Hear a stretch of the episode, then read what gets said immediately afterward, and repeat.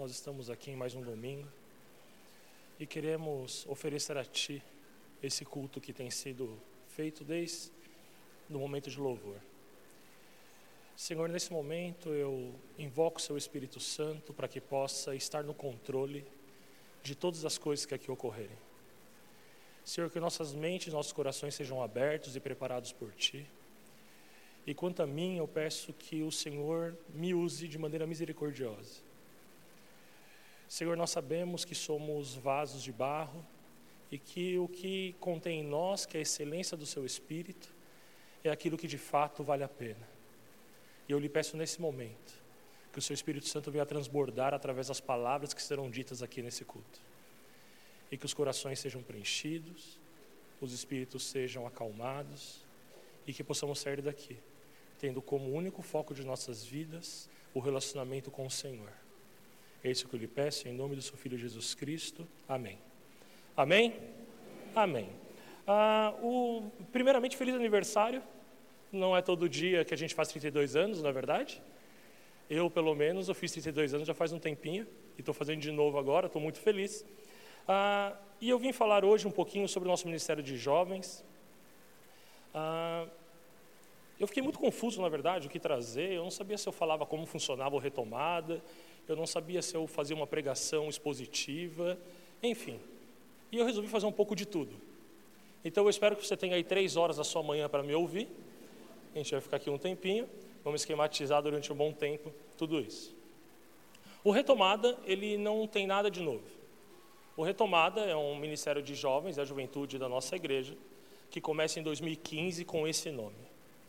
Só que o retomada, na verdade, ele começa lá na década de 80. Quando a nossa igreja ela se inicia, nós temos grandes líderes de jovens e a nossa igreja sempre foi marcada por conversão da juventude, por incrível que pareça. Ah, o pastor Joel ele conta uma história muito emblemática que certa vez, quando se pregava ali na Vila Margarida ainda, se converteu o time inteiro de futebol da Vila Margarida, um time de jovens, né? Então os titulares se converteram e os reservas também. Nós tivemos grandes líderes que trilharam um caminho muito mais difícil do que nós trilhamos hoje. Focando no diálogo diretamente com o jovem e na exposição do evangelho para eles. Em 2015, nós tivemos o desafio, eu e minha esposa, de assumirmos esse, esse legado que foi deixado para nós. E nós demos o nome da juventude de retomada, não porque seria um novo tempo de retomada, não é isso. É porque nesse tempo que nós vivemos, esse tipo de nome para a juventude cria uma identidade visual, como você vê ali na tela, como você vê nas camisetas, nos bonés, e isso dá para nós uma coisa que temos perdido há muito tempo, que é uma sensação de grupo, de agrupamento. Nos tempos que vivemos hoje, a diluição. Quando eu era jovem, era muito comum um cara que ouvia samba e não podia ouvir rock, não sei se é desse tempo também. O cara que andava de skate, ele não podia andar de patins. O cara que gostava de futebol, ele não podia assistir é, basquete.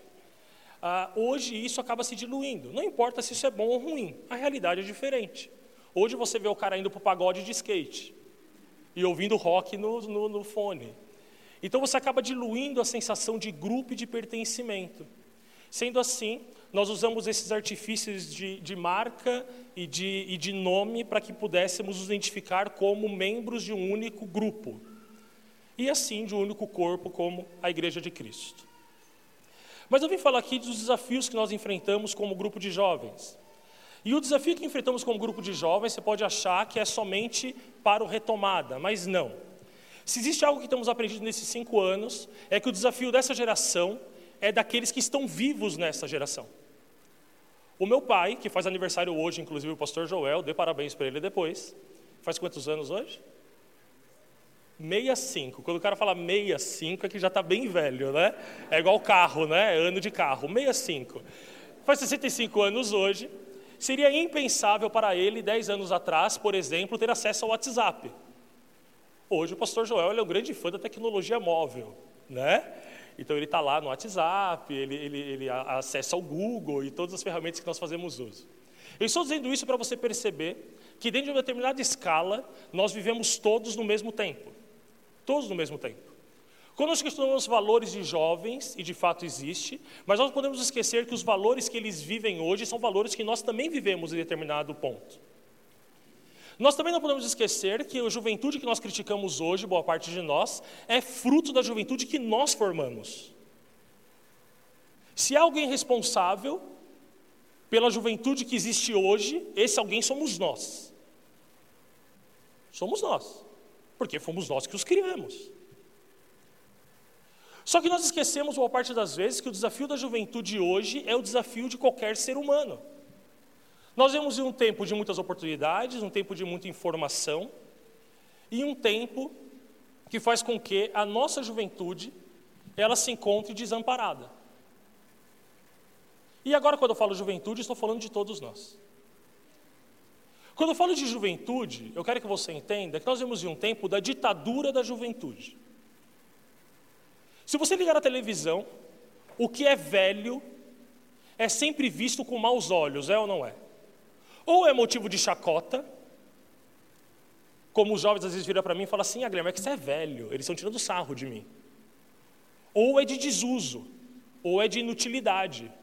Ah, não, mas aquilo é coisa de velho. Se você parar para perceber, liga a televisão e assista o comercial do Corega para você ver. Eles têm um público-alvo que são pessoas da terceira idade. Sabe que é Corega, né? é cola de dentadura. E o comercial do Corega é uma senhora indo para balada. E ela está muito preocupada porque ela vai beijar um outro homem e ela está com medo da dentadura dela cair. E o final, ela olha para ele e eles falam assim: a gente pode tudo. O comercial do Grecinho 2000, que é para cabelos, então se está o cabelo grisalho, porque é símbolo da velhice, é necessário que você se pareça jovem, sem cabelos brancos. E o comercial do Grecinho 2000 são jo jovens, jovens velhos, com mais de 60 anos, com prancha de surf, indo para a praia surfar, e com os cabelos negros ao vento. Não há problema nenhum esteticamente se parecer como você se acha bonito, não tem problema nenhum. O problema é quando nós condenamos aquilo que reside, naquilo que reside a experiência. O grande desafio que nós temos hoje é mostrar que uma palavra e um Messias que veio há dois mil anos atrás, e uma palavra que é uma espada enferrujada e velha, ainda corta a sua alma ao meio. Esse é o nosso desafio. É o desafio de mostrar que a mulher samaritana é a adolescente da vila que você mora. É o desafio de mostrar que os anseios de Nicodemos ainda é o anseio daquele homem que busca uma realização profissional e material. E não entende o vazio de alma que ele tem. E por isso, nesses cinco anos, eu tenho a liberdade de dizer que nós tomamos muitas decisões como líderes. E nós erramos na maioria delas. Mas erramos, assim, drasticamente muita coisa. Só que eu não vou subir aqui para falar dos meus erros, não é? Eu vou falar dos acertos. Nós acertamos em três princípios básicos que o Retomada tem e que hoje eu quero expor para os irmãos como princípio da vida cristã. O primeiro princípio que nós temos como grupo de jovens, e atente a isso, ele vai na contramão do que nós vemos nos ministérios de jovens que hoje existem. O primeiro, ninguém, nenhum jovem pode ser excluído do nosso meio por uma questão financeira. Nós temos uma máxima em nosso grupo: ou vai todo mundo. Ah, foi legal essa, hein? Ou vai todo mundo, ou não vai ninguém. Nós temos o um acampamento marcado para dezembro. Nós temos muitos jovens que vão gratuitamente no acampamento, porque os pais estão desempregados, porque eles não têm emprego. Aí você fala, mas isso é muito bonito, como que funciona na prática? Sabe a blusa que a gente vende lá embaixo? Você que comprou está abençoando o jovem aí para o acampamento. Esse é o primeiro princípio. Porque nós vemos hoje que no mundo nós somos excluídos pelas questões materiais. O segundo princípio é que nós temos a centralidade na palavra de Deus. As nossas celebrações do Retomada, nós não falamos de nada além da palavra de Deus. Todas as afirmativas e experiências têm que estar centradas na palavra de Deus. Não há uma celebração sequer que a palavra não é o centro e ela não é aberta. Isso é uma lição para mim e para você, como homem e mulher de Deus. Não existe nenhuma experiência que você passe que não esteja embasada pela palavra que você possa acreditar a Deus. Dá para entender isso? Se tudo que você experimenta na sua vida, experiências concretas que você tem, tem que estar embasado pelos princípios bíblicos. Isso que nos dá segurança de entendermos as nossas emoções, de entendermos o que é manipulação. E o terceiro ponto, que é a exposição da pregação de hoje. Obrigado por ouvir até aqui.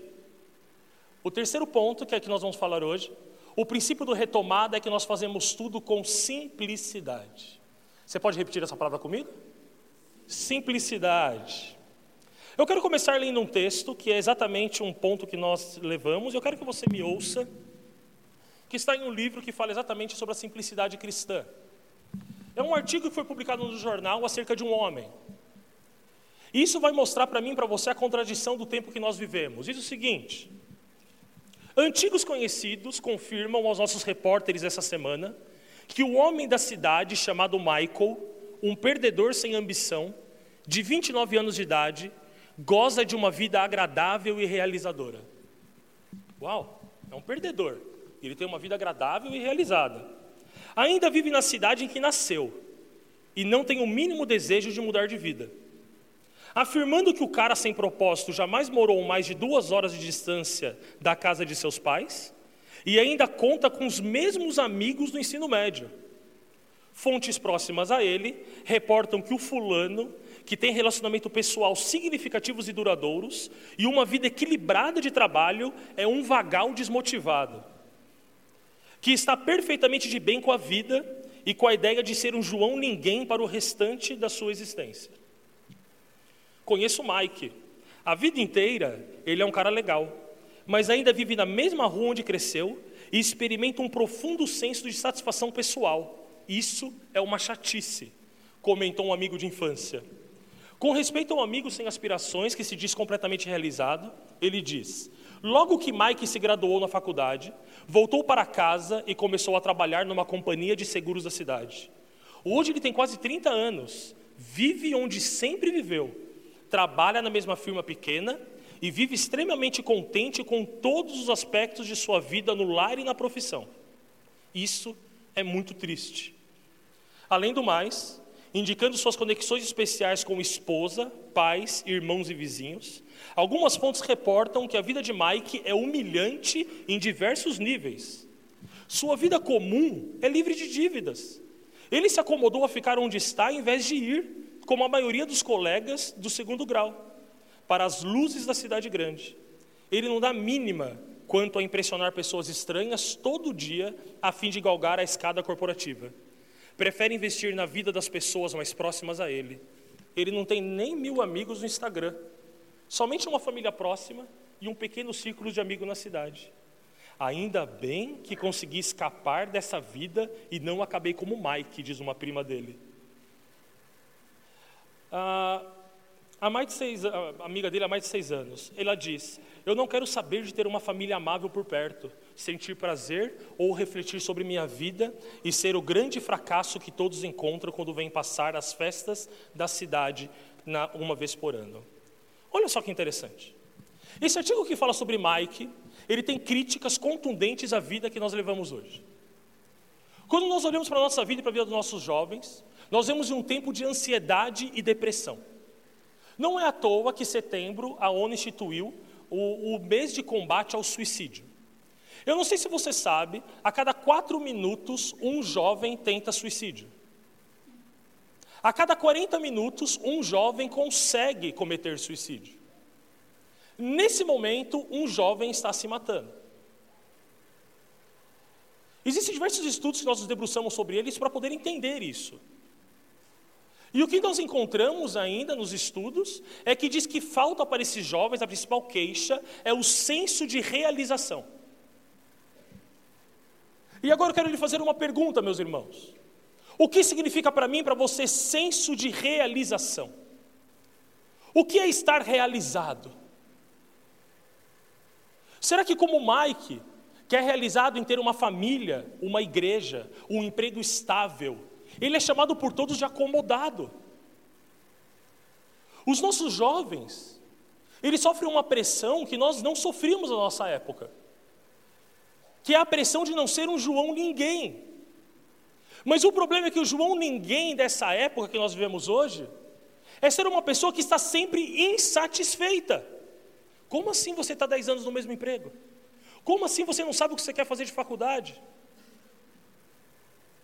Como assim você não pensa em mudar de cidade?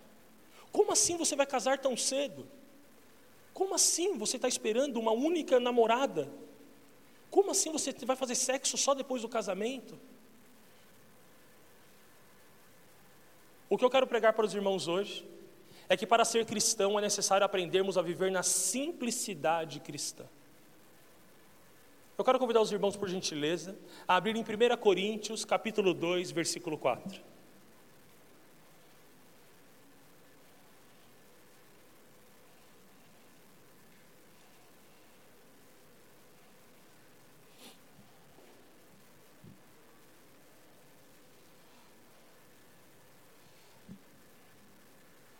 Eu creio que nós podemos começar do versículo 1. 1 Coríntios 2, versículo 1.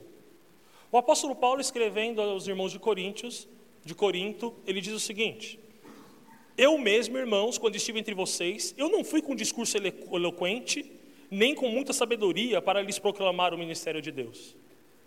Pois decidi nada saber entre vocês, a não ser Jesus Cristo e esse crucificado.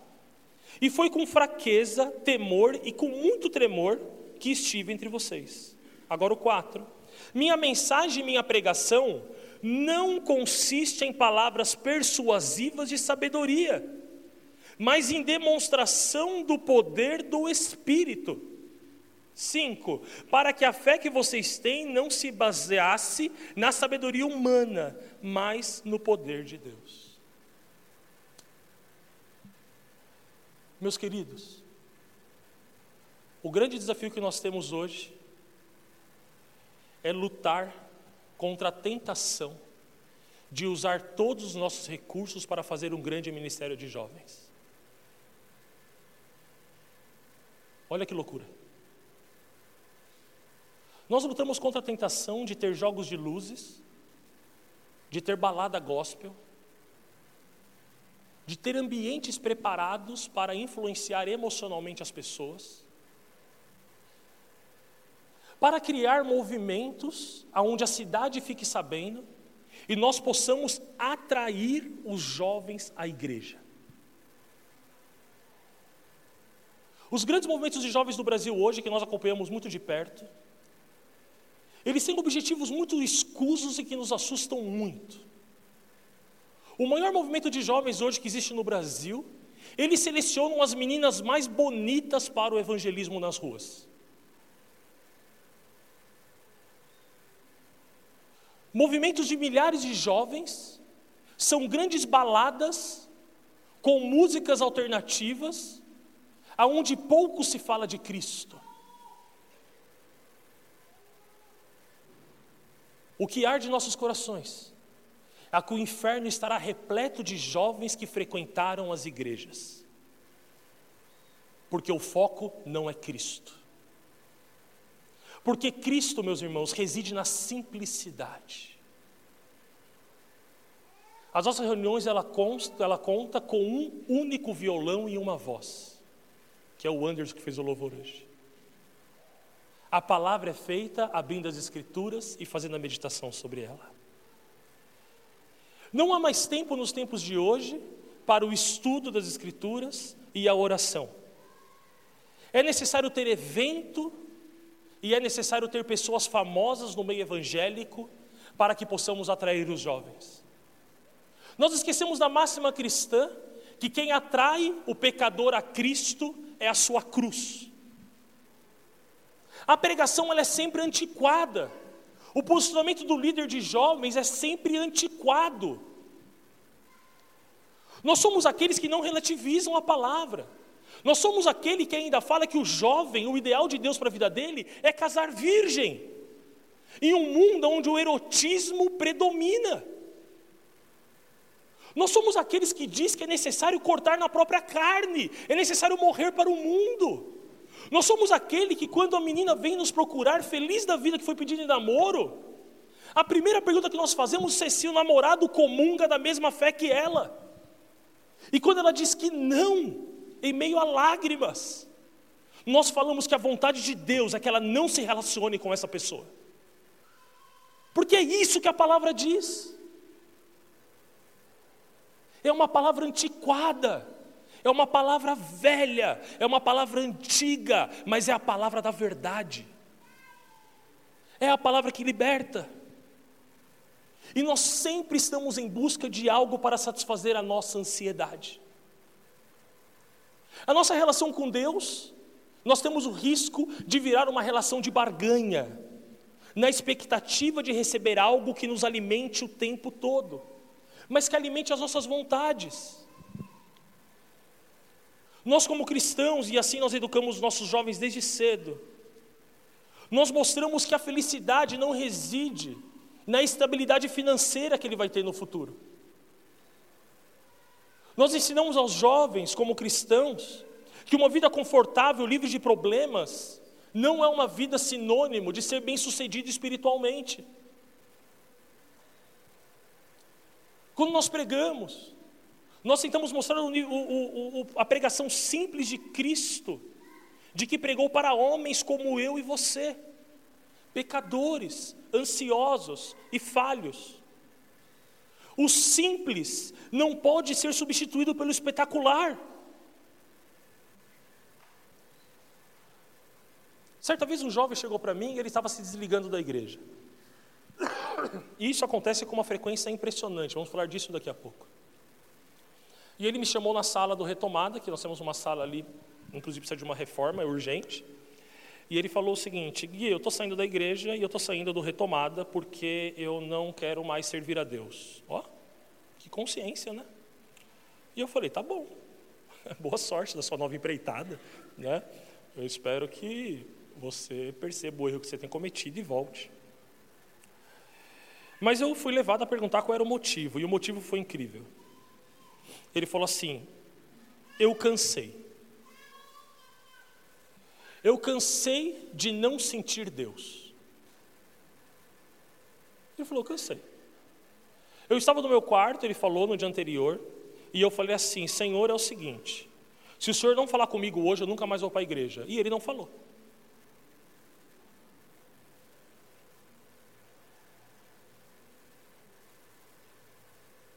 Olha a relação de barganha que se estabelece com Deus. Porque o que é pregado é uma vida de espetáculo para o cristão. Porque muitas vezes o que o jovem é bombardeado é que quando ele se achega a Cristo, ele vai ter tantas recompensas que ele vai ter uma vida surreal.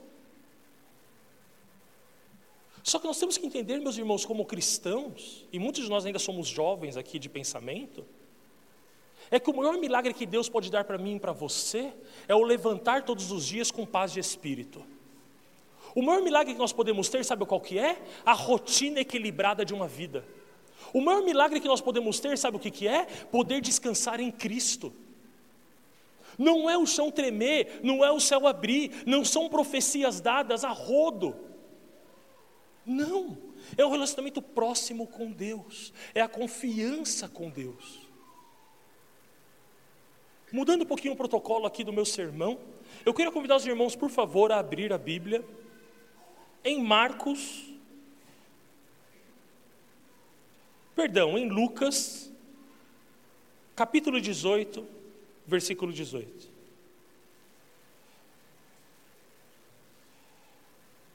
Lucas 18, 18. Perdão, 18, 15. Eu costumo falar uma coisa no retomada, presta atenção aqui em mim, por favor. Eu falo assim: quando é mudado o sermão no meio da pregação, é porque Deus quer falar com você. Então preste muita atenção nesse texto, porque isso não estava no protocolo. Veja só. Jesus Cristo ele estava falando com, com é, falando sobre algumas parábolas com o povo. E aí ele estava sentado, provavelmente, isso é na minha imaginação, e conversando com a galera lá, falando sobre as coisas do reino de Deus. Eis que Vamos lá? O povo também estava trazendo as criancinhas para Jesus, para que Jesus tocasse nelas. Ao verem isso, os discípulos repreendiam aqueles que as tinham trazido. Mas Jesus chamou a si as crianças e disse: Deixem vir a mim as crianças, não as impeçam, pois o reino de Deus pertence aos que não são semelhantes. Perdão, pois o reino de Deus pertence aos que são semelhantes a elas. Digo a verdade: quem não receber o reino de Deus como uma criança, nunca estará nele. Lembre-se que estamos falando de coisas fantásticas, não é? Se você vê qualquer cartaz de, de reunião de jovens, você tem a proposta de coisas fantásticas. Você tem a noite da pizza, a noite do pula-pula, o culto do farol, você tem o culto do, do, do, da unção, você tem o culto do pula-pula, você tem, tem tudo isso. Só que aqui está falando que para que você entre no reino dos céus, é necessário você ser como uma criança. E nós temos um equívoco que provém da teologia católica, no que nós entendemos ser como uma criança. Ser como uma criança, geralmente, nós assimilamos que tem que ser puro como uma criança. Já ouviu falar isso? Nós tem que ser puro como uma criança. Mas a gente esquece que as crianças não são puras. Pega um brinquedo, coloca três crianças de um ano de idade numa sala com um brinquedo e tranca a sala. Você tem a terceira guerra mundial dentro da sala. Tem ou não tem? É uma loucura. Porque naquele coração há ganância, naquele coração há inveja, naquele coração há todos os males que o pecado traz para nós. Porque em pecado nós somos concebidos, em pecado nós nascemos. Porque nós somos pecadores. Então, quando Jesus fala, vinde a minhas criancinhas, e vocês têm que ser como crianças para entrar no reino do céu, ele não está falando de ser puro como uma criança. Não é isso, isso é uma teologia errada. Porque se tentar ser puro como uma criança, você vai ter problemas. O primeiro que você não vai conseguir. O segundo que você está admitindo que o sacrifício de Cristo não é para todos. Sabe por quê? Se uma criança nasce sem pecado e ela é bem educada e ela vive sem pecado, por que ela precisa de Cristo? Então nós temos um erro. E a Bíblia entra em contradição, porque todos pecaram e todos estão destituídos da glória de Deus. Então o que é ser como uma criança? Ontem, nós estávamos numa pequena celebração do aniversário do pastor Joel. E estávamos lá os meus irmãos, as minhas cunhadas e a sobrinhada. E o pastor Felipe, não se escandalize tá, com esse exemplo, por favor. O pastor Felipe pediu para que a filha dele, a Helena, me, pedi, me pegasse, pegasse comigo um copo de chá. Chá gelado, com limãozinho. O pastor Felipe gosta dessas coisas. Aí veio lá a Helena, tio Gui, o meu pai pediu para você dar um copo de chá para ele. Aí eu falei assim, Helena, é, fala para o seu pai que só tem um sabor de catuaba selvagem. Eu falei brincando, falei brincando, né? Para ver a reação. Ela não sabe o que é catuaba, né?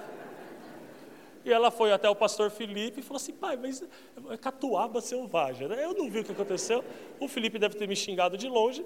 Só que daí a, a, se não me engano, era Ana Clara, alguém estava próximo de mim, e falou: O que, que? Eu falei: Não, é pinga, eu estou brincando, é, é, pinga. Porque criança entende que é pinga, não é pinga, estou brincando. E aí, essa criança virou para mim e falou assim: Mas é mentira, né? Sabe o que fala ser como uma criança? É ser crente como uma criança. É acreditar como uma criança. Você quer ver quando você perde a sua infantilidade positiva? Eu estava no carro certa vez e minha filha falou para mim assim: pai, como eu sei que o Deus que a gente serve é o verdadeiro e não dos meus amigos? Eu virei para minha esposa e falei assim: tá vendo? Ela está crescendo. A base bíblica para isso, abre em Hebreus capítulo 11, versículo 6, e eu espero que eu esteja dando de pastor Joel aqui para falar de cor, porque eu não sei se é exatamente esse o texto. Vamos lá.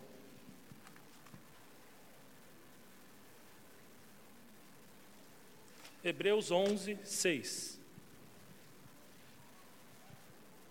Diz o seguinte: De fato, sem fé é impossível agradar a Deus. Continue comigo na leitura, por gentileza. Porquanto é necessário que aquele que se aproxima de Deus creia que Ele existe e que Ele recompensa aqueles que creem. Preste atenção aqui em mim. É necessário que você creia que Ele existe. Só que tem um detalhe aí, meus queridos, que é o versículo 1 de Hebreus 11. Vamos ver o que é fé. Vamos lá comigo. A fé é certeza das coisas que se esperam. Fé não é o que você viveu. Fé é o que você está esperando. Você quer ver como uma criança tem fé naquilo que você fala? Experimenta prometer alguma coisa para uma criança para você ver. Faça isso. Chega uma criança e fala assim: Eu vou te levar à lua semana que vem. A sua vida vira um inferno. Mesmo que seja improvável ali para a lua. Ela vai falar assim: Pai, mas a gente vai para a lua? Eu falei: Filho, eu estava brincando. Mas você prometeu? Mas não dá para ir para a lua, porque assim a gente não tem foguete. Ah, mas não tem internet? Não dá para construir um rapidinho? Porque a criança, ela acredita piamente no que nós falamos. Porque ela tem fé, a fé da certeza das coisas que elas esperam. E a convicção de fatos que não se veem. Esse menino não entendeu o que era ter fé quando ele veio falar comigo. Porque fé é a convicção do que não se enxerga, do que não se sente. Sabe por que nós cremos? Porque Deus falou. É por isso que nós cremos. É a simplicidade. É a simplicidade da promessa, é a simplicidade da confiança, não é a barganha com Deus, porque é simples, é puro, é verdadeiro, não há sombras, não há arrependimento, não há entrelinhas, não tem asterisco. É Deus, aquele que não muda, o eterno, aquele que não varia de humor, aquele que não mente. E ele falou para mim e para você que ele enviou o seu filho para morrer no seu lugar. E se você crê, você terá parte com Ele na vida eterna. É isso. É um discurso antigo. Mas a igreja é sempre a mesma coisa. Glória a Deus. Porque a eternidade, ela não está sujeita ao tempo. Ela é sempre a mesma coisa. Essa é a palavra de Deus. E essa é a palavra para mim, para você hoje e para todos os jovens. Continue comigo no versículo 18. Certo homem importante lhe perguntou. Faz uma pausa que isso daqui é importante para mim e para você. Quando Lucas ele fala certo homem importante, ele é o único no evangelho que relata a importância desse homem. Lucas ele tinha uma orientação muito mais intelectualizada do que os outros discípulos de Jesus. Ele era muito mais estudioso. E ele tem muito mais atenção à questão social daquele momento. Então, quando ele fala homem importante, ele está querendo de fato destacar a posição desse homem. Está claro? Ah, desculpe, estavam nos Hebreus, né? Lucas 18, agora versículo 18.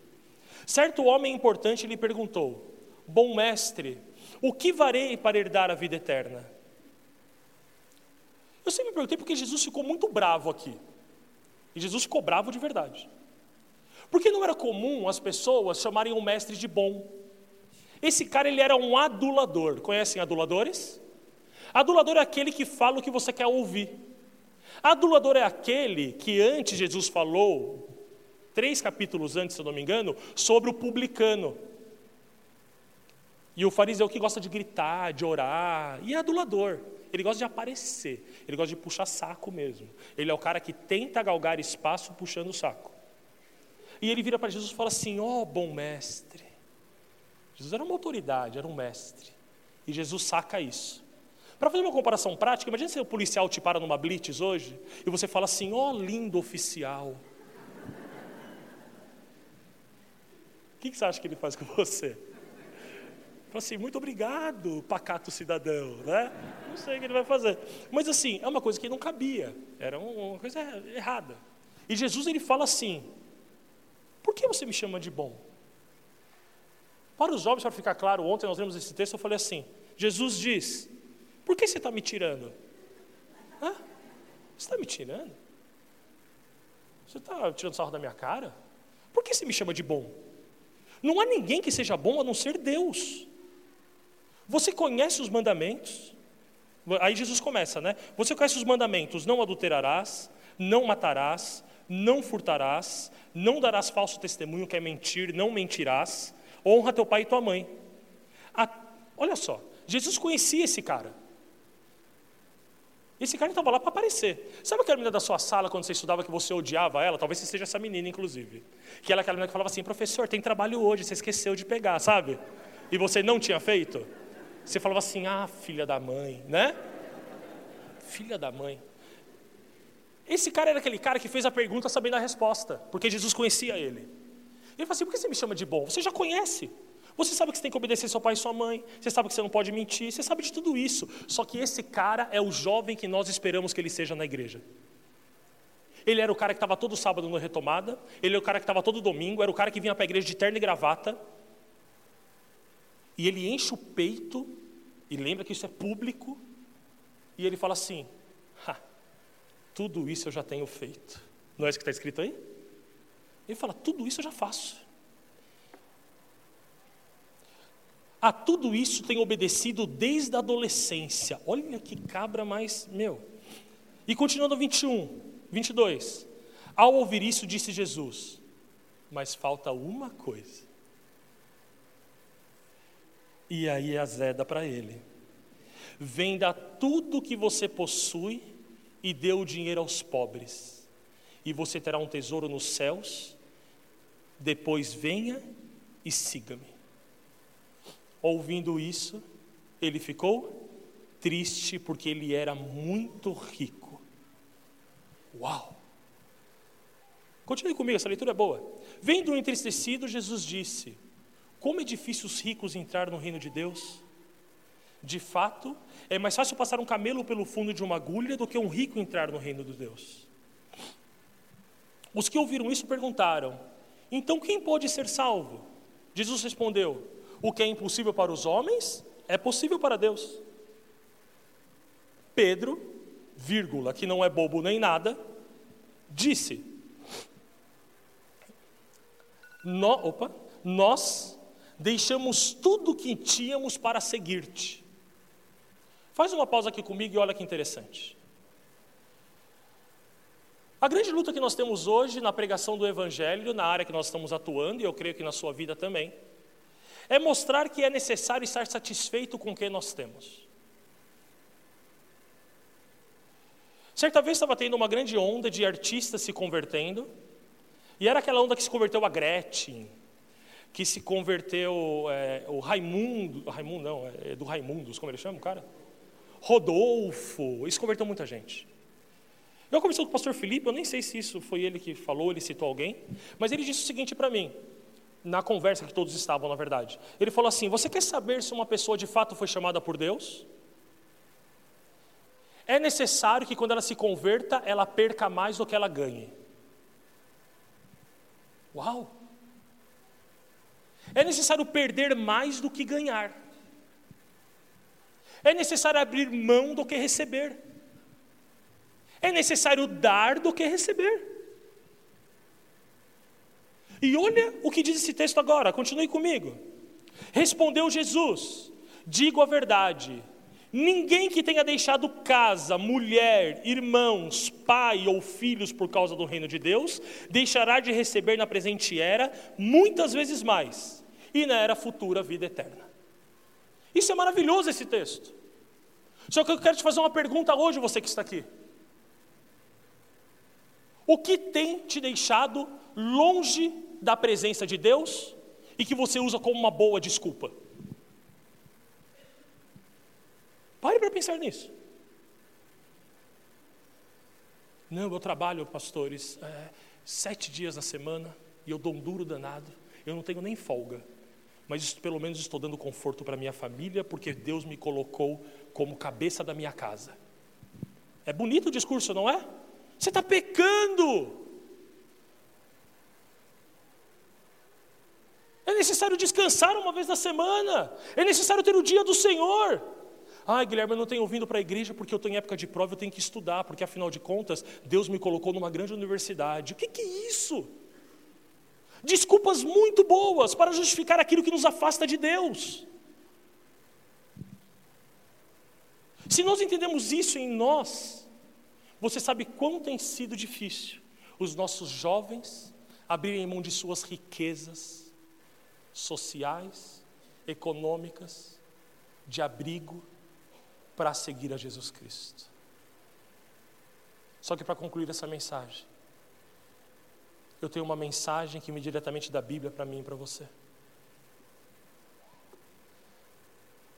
O que Deus oferece, nada nesse mundo pode oferecer para mim e para você. Um grande líder de jovens chamado Doug Field, ele teve um azar terrível. Ele assumiu um grupo de jovens em Orlando, nos Estados Unidos, e a igreja dele ficava a poucas quadras da Disney. Ele falou: Meu Deus do céu. E aí ele fazia muitos eventos na igreja, só que a Disney sempre fazia melhor. A gente pode ter excelência na música aqui, meus irmãos. A balada sempre vai ser melhor. É verdade. Nós podemos ter ótimos recursos audiovisuais, a Rede Globo sempre vai fazer melhor. Só que nós oferecemos o que o mundo não pode oferecer, que é uma palavra que transforma vidas. Eu não preciso ter balada gospel na retomada, meus queridos. Eu preciso pregar o evangelho de Pedro, que Jesus Cristo que foi crucificado, Deus o fez Senhor. E Ele está sentado à destra de Deus Pai Todo-Poderoso. E voltará em breve para buscar a mim e a vocês. Esse é o Evangelho que transforma vidas. A excelência em um ministério reside na simplicidade. Porque quanto mais simples nós somos, mais nós damos espaço para o Espírito Santo agir em nosso meio. É no silêncio, é na iluminação clara, é na oração simples, é no coração, é no espírito que nós damos espaço para que Deus se movimente em nosso meio. Eu quero terminar contando alguns testemunhos disso que nós temos experimentado. Como eu disse, nós cometemos inúmeros erros, mas esse nós não cometemos. A simplicidade sempre está em nosso meio. Nós tivemos jovens que foram curadas de endometriose em nosso meio. Certa vez estávamos numa reunião, uma mãe de um jovem veio até a reunião do retomada e não é aberta a, a, mães de jovens, por questões óbvias, e ela estava com uma pedra nos rins. E ela iria viajar para a Bahia na semana seguinte. E nós exercitamos as faculdades espirituais em nosso grupo e nós impusemos as mãos sobre ela e antes nós lemos o texto que fala para impor as mãos sobre os enfermos. Nós cremos nisso. Nós colocamos as mãos sobre ela e ela deixou de ter dor instantaneamente. Mas esse não é o um milagre. E ela viajou para a Bahia. E ela ficou sem dor nenhuma. Quase um mês na Bahia. Você fala, de férias até eu, né? Não, mas ela ficou lá sem dor nenhuma. E ela voltou para a consulta médica após as suas férias. O médico falou assim: Eu nunca vi uma pedra tão grande no rim de uma pessoa. Como você não sente dor? Nós experimentamos isso em nosso meio com um violão e uma Bíblia. Não precisamos mais que isso. Ontem, uma jovem nossa, e nós temos inúmeros jovens que são os únicos convertidos em suas casas. Ela veio no culto de sexta-feira para buscar a Deus em nosso meio. E Deus a visitou de maneira significativa. E ela falou para mim que ela não sabia o que estava acontecendo com ela, de tamanha presença de Deus na vida dela. E ela falou assim: Eu não tenho com quem falar. E ela ligou para uma amiga dela que é do retomado e ela deixou o telefone no Viva Voz para dormir, falando com a amiga, porque em casa todos são incrédulos. Ela falou: Minha mãe não ia entender, meu pai não ia entender, ninguém ia entender. Isso é abrir mão de pai e mãe para fazer parte de uma família cristã. Nessa manhã, eu quero nos convidar a sermos crianças diante de Deus, não infantis mas crentes. Eu quero convidá-los a falar um grande não para esse mundo, que exige de nós coisas inimagináveis, dizendo que nós só somos abençoados se formos patrões, que nós só somos abençoados se temos uma conta bancária recheada, que só somos abençoados se temos um fator estético privilegiado. Preste atenção. Deus chamou as coisas fracas para confundir as fortes. Eu estava conversando com um menino acerca de um grupo de jovens, que o rapaz ele falou que se o jovem ele quer ser, ele gosta de cinema, ele não pode ser um cameraman, ele tem que ser o diretor. Se ele gosta de cuidar das pessoas, ele não pode ser enfermeiro, ele tem que ser médico, porque Deus chamou ele para ser cabeça. A minha pergunta é muito simples. A nossa irmã que pega a latinha na rua e leva para a reciclagem da Margarida. Você duvida que foi Deus que colocou ela lá para evangelizar aquelas almas que lá estão? E tem mais. Os milionários dariam toda a sua riqueza para ter a paz que essa irmã tem. Não é se conformar, meus irmãos, é se contentar com o que Deus tem nos dado. Você que é jovem, eu quero falar com você hoje que está aqui no nosso culto, preste atenção para que nós possamos encerrar. Deus te chamou em meio a milhões de jovens. E Ele não te chamou para transformar o mundo, Ele te chamou para transformar você. Deus ele te chama pelo nome. E nesse momento não importa o que você acha que você é. Eu quero que você entenda quem Deus diz que você é. Deus te chama de filho amado. Talvez você nunca tenha ouvido isso nem do seu pai, mas aquele que te criou te ama profundamente. E Ele está aqui hoje para poder te encontrar. Não vai acontecer nada sobrenatural. É sério. Ele não vai expor seus pecados, ele não vai falar sobre o seu futuro, ele não vai fazer anjo aparecer na sua frente, nem demônios fugirem aos seus olhos. Mas sabe o que ele vai fazer? Olha aqui para mim. Ele vai fazer você ter uma noite tranquila hoje. Ele vai fazer você não ter mais medo do futuro amanhã. Ele vai te dar segurança, porque um bom pai cuida dos seus filhos. Feche os olhos onde você está, em nome de Jesus.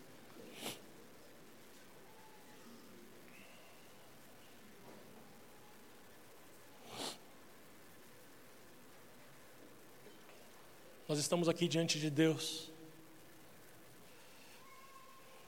E de fato, nessa manhã, nós poderíamos experimentar muitas coisas.